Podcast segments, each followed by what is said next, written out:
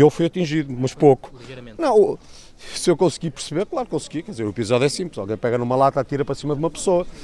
Na verdade, um, um ato anormal e cobarde de gente que não tem noção. Mas a política também é feita disso. não é? E o país também é feito disso. Protesto pelo clima é cobardia? Isto não é um protesto pelo clima. Isto é uma brincadeira idiota de uns miúdos que não têm noção nem no mundo em que vivem e não respeitam os outros.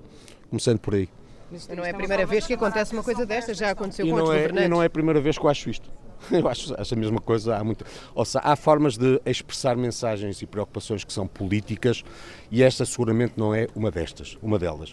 O que hoje temos aqui, uma vez mais, é uma afirmação de falta de respeito, de educação, é uma idiotice, é aquilo que não é normal em democracia, é uma imposição com agenda política eh, pela violência numa lógica que de resto cria, eu acredito nas pessoas, o efeito contrário. Isto não, isto não, não se faz, quer dizer, não acontece. é com a agenda política, Nuno? Melo.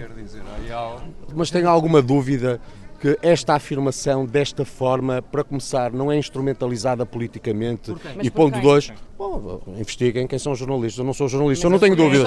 Eu não tenho. Eu não, eu não, eu não, eu não, eu não estou a insinuar, eu estou a afirmar. O resto, Mas investiguem. está a afirmar tem que, tem que dar Mas uma... não, não tenho, sabe? Há uma, uma coisa, outra coisa muito boa em democracia, é que eu digo que eu quero. E até onde quero. E portanto o que eu quero dizer é isto.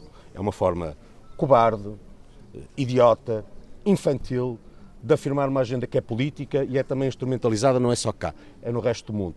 Pronto, e para além de mais, sabe, não gosto de levar com tinta. Não tem que ser obrigado a levar com tinta, entende? Pronto. E isto vale para qualquer partido. E vale seguramente para alguém que eu espero bem, acredito assim será, será Primeiro-Ministro de Portugal, quer dizer, coisa que isso viu é uma, é uma- Mas Não tem acredita que há algum partido que está a concorrer a estas eleições que pode estar por trás disto? Já lhe disse o que tinha que dizer.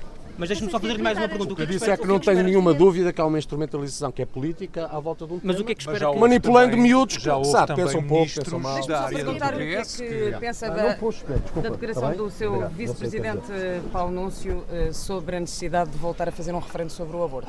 Ainda bem que me fala nisso por uma simples razão. O Paulo Núncio não disse nada disso.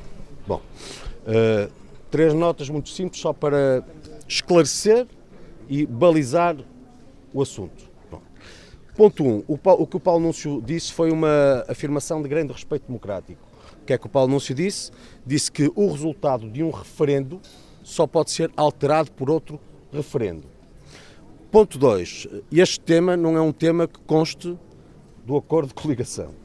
Não constando de um acordo de coligação, não é tema para a próxima legislatura. Ponto 3. Em relação ao tema, sabem, o CDS é o mesmo. E, portanto, aquilo que o CDS sempre foi, é aquilo que o CDS sempre é. Uma coisa não invalida a outra. Dito isto, suponho que está esclarecido. Eh, houve uma afirmação de grande respeito democrático, o resultado de um referendo só se altera através de outro referendo, não referendo. consta da coligação, logo não constando da coligação, não é tema para a próxima legislatura, não é evidente, nós estamos numa coligação. Ponto 3, não invalida aquilo que o CDS sempre pensou, que de resto, como jornalista muito competente e há tantos anos sabe, é sobre isso pública, notória, tão simples quanto isso.